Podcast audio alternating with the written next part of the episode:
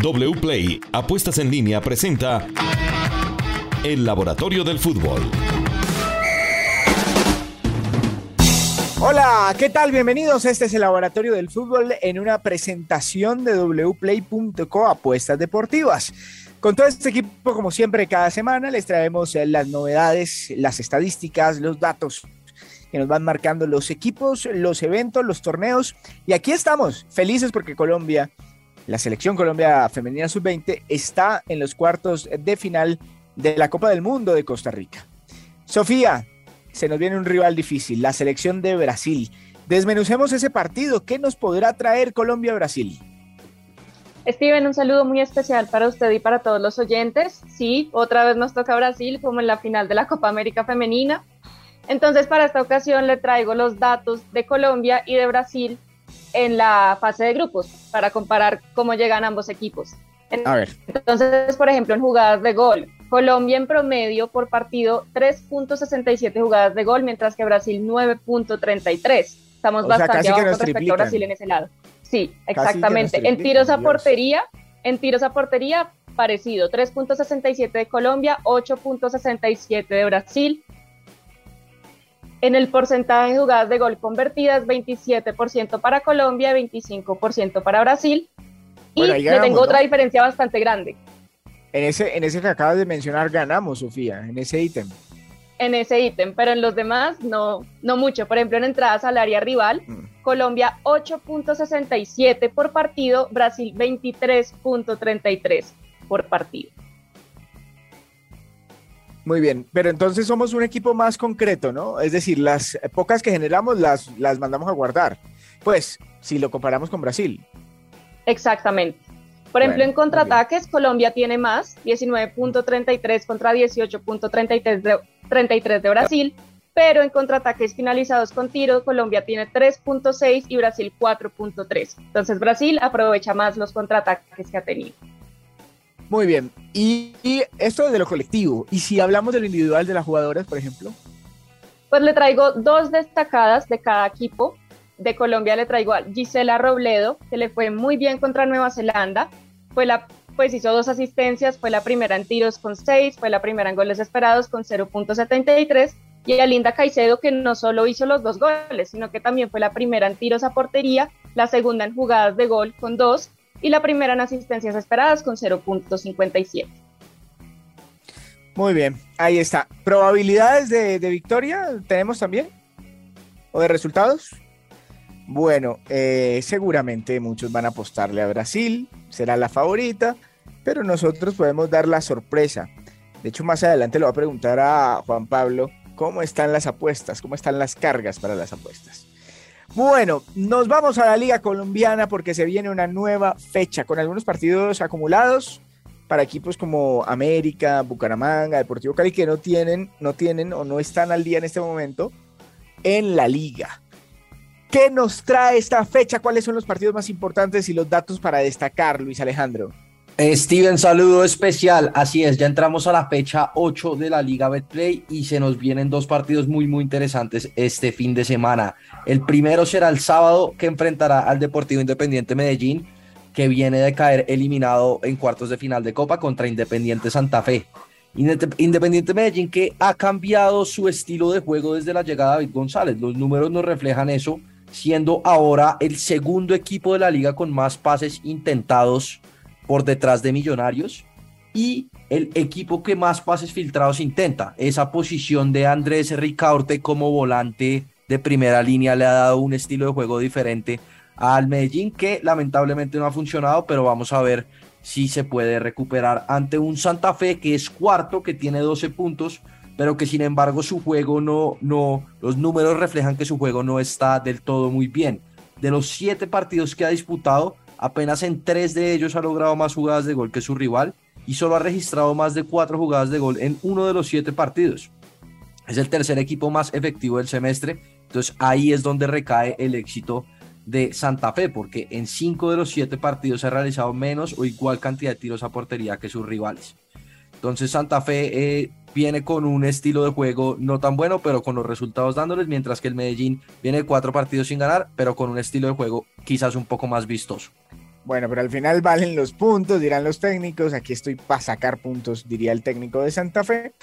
Veremos qué pasa con Independiente Santa Fe y con el Deportivo Independiente de Medellín, dos equipos que están arrancando proceso porque estrenaron técnico en el comienzo de este campeonato. ¿Qué más tenemos, Luis? Y el otro que tenemos es América Junior. Como usted decía, la América viene con partidos eh, pendientes, tiene solamente cinco partidos jugados eh, y por, por lo que puede ser uno de los grandes candidatos a clasificarse a los ocho si, si recupera los puntos en esos partidos pendientes. Pero acá se enfrenta ante un Junior que viene de ganar en cuartos de final de Copa y queremos destacar del América sobre todo su capacidad defensiva en este inicio de, de, semestre. Ha logrado que dejar su arco en cero en tres de los cinco partidos que ha disputado. Ese 60% de valles invictas es el más alto de la liga y ha mejorado considerablemente comparado con el semestre pasado. Es el segundo equipo que menos goles esperados permite en este semestre. Sin embargo, el tema ofensivo deja mucho que desear para la América. Por ejemplo, el partido pasado contra Equidad nos dimos cuenta que América es un equipo cerrado atrás, no permite jugadas de gol, pero genera muy pocas. Es el tercer equipo con menos jugadas de gol por partido generadas en este semestre, con tan solo 3.2 jugadas de gol generadas por partido. Mientras que Junior es otro equipo que a pesar de los grandes nombres en ataque, se destaca sobre todo en fase defensiva. Eh, el rendimiento de los centrales este semestre ha sido muy bueno, de César Haidar, que es el mejor central del campeonato en duelos aéreos ganados y es mejor que el 96% de los centrales de la liga en acciones exitosas, eh, con Dani Rosero, que es el central con más balones recuperados por 90 minutos de la liga, y con Jorge Arias, que es de los centrales con más intercepciones de la liga. Además, el Junior es el equipo con más recuperaciones en campo rival y el que mejor hace presión exitosa según los números en este inicio de semestre. Muy bien, muchas gracias, Elvis. ¿Se nos queda algo de la fecha para resaltar por allí?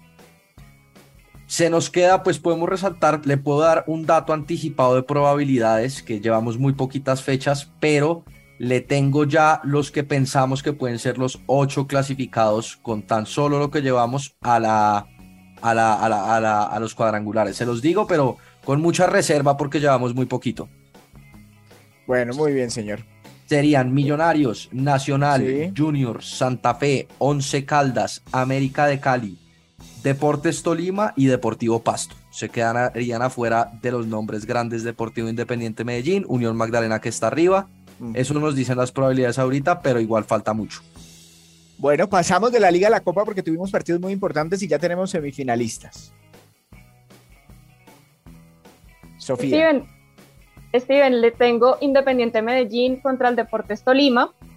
Le cuento que según los datos, no, no mereció pasar Independiente Medellín, al Deportes Tolima le fue mejor. Por ejemplo, sumando los dos partidos, Independiente Medellín tuvo 8 jugadas de gol, mientras que el Deportes Tolima tuvo 10 jugadas de gol. Medellín tuvo 9 tiros a portería contra 13 del Deportes Tolima. Sin embargo, la diferencia estuvo en la efectividad. En el primer partido, eh, Tolima tuvo una efectividad del 25% y en el segundo tuvo una efectividad del 17%. Mientras que en el primer partido, que fue cuando el Medellín sacó la diferencia de 3 a 1 en Ibagué, tuvo una efectividad del 60%. Entonces ahí fue donde le terminó sacando ventaja al Deportes Tolima y por eso fue que el equipo de Ibagué fue el eliminado en esta llave. ¿Qué otro partido de esta copa resaltamos? Atlético Nacional versus Junior, muy polémico, global 4 a 1. También pues fue merecido el paso de Junior a la siguiente ronda de la Copa, la verdad sí, Junior fue superior a Atlético Nacional en la ofensiva en los dos partidos, en jugadas de gol, en el primer partido Junior tuvo 5, Nacional tuvo 4 y en el segundo partido Nacional tuvo 6 contra 7 del Junior. Con respecto a los tiros de portería, en el primer partido Nacional tuvo apenas 1 contra 7 del Junior, mientras que en la vuelta Nacional tuvo 3 contra 4 del Junior. Eh, en lo único que estuvieron realmente parejos en la ofensiva fueron en, en, las entradas al área rival. Junior tuvo 28 en total entre los dos partidos y Nacional tuvo 27. Muy bien, están emocionantes. Las semifinales han quedado unas llaves interesantes con eh, Medellín y con Millonarios y con Junior el Unión Magdalena, un clásico del Caribe que revive en esta copa. Bueno, Juan Pablo, ¿cómo nos vamos a ganar plata con lo que nos gusta, con el fútbol y el deporte? Bueno, arranquemos por la selección Colombia femenina sub-20. Usted me decía, Steven, que quería ver cuánto estaba pagando Colombia tiene una probabilidad bajita. La verdad es que paga ocho veces lo apostado la victoria de Colombia frente a Brasil. Eso significa un 12.5% de probabilidad. Es decir, es decir, Steven, usted apuesta 10 mil pesos a que Colombia le gana a Brasil y se gana ocho veces lo apostado, es decir, 80 mil pesos. El empate paga cinco veces en wplay.co y el triunfo de Brasil está en 1.30, tiene el 76.9%. Yo le tengo fe a la selección Colombia y por eso la voy a apostar en wplay.co. Unos pesitos ahí porque paga bastante bien, Steven. Ocho veces. Mucha plata, paga mucha plata. Y hablando de colombianos, pues tenemos también en wplay.co este lunes 22 de agosto gran partido entre el Manchester United, que no viene muy bien, frente al Liverpool. Las cuotas generales se las doy, Steven. El United local paga 4.90 veces, casi cinco veces lo apostado. El empate, una excelente cuota, 4.20 y el triunfo del Liverpool paga 1.62. Pero le voy a dejar la cuota de Luis Díaz, que viene muy bien, que viene de marcar gol y que está pagando 2.70 en wplay.co. Usted apostando 100 mil pesos a que marca gol Luis Díaz durante los 90 minutos, se puede ganar 270 mil pesos en wplay.co, Steven. Grandes partidos y para que la apostemos a los colombianos, donde les tenemos fe. Qué belleza, además es muy fácil entrar, inscribirse y apostar aún más fácil con wplay.com. Muchas gracias por estar en el laboratorio del fútbol en ocho días con toda esta gente que siempre nos trae tan buenos eh, detalles eh, desde lo táctico, desde la estadística, desde lo técnico, desde lo numérico, aquí en el gran podcast que es el laboratorio del fútbol de Caracol Radio. Muchas gracias.